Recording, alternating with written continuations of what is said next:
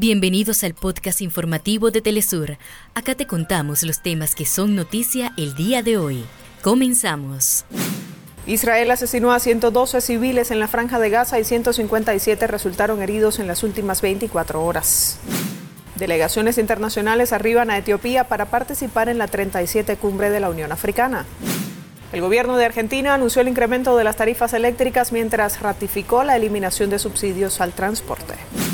Con la participación de 46 países arrancó en La Habana la 32 Feria Internacional del Libro. Colombia no pudo en su debut en el Mundial de Fútbol Playa y perdió ante Japón. En España preparan la 27 edición del Festival de Málaga. Hasta acá nuestros titulares. Para más información recuerda que puedes ingresar a www.telesurtv.net.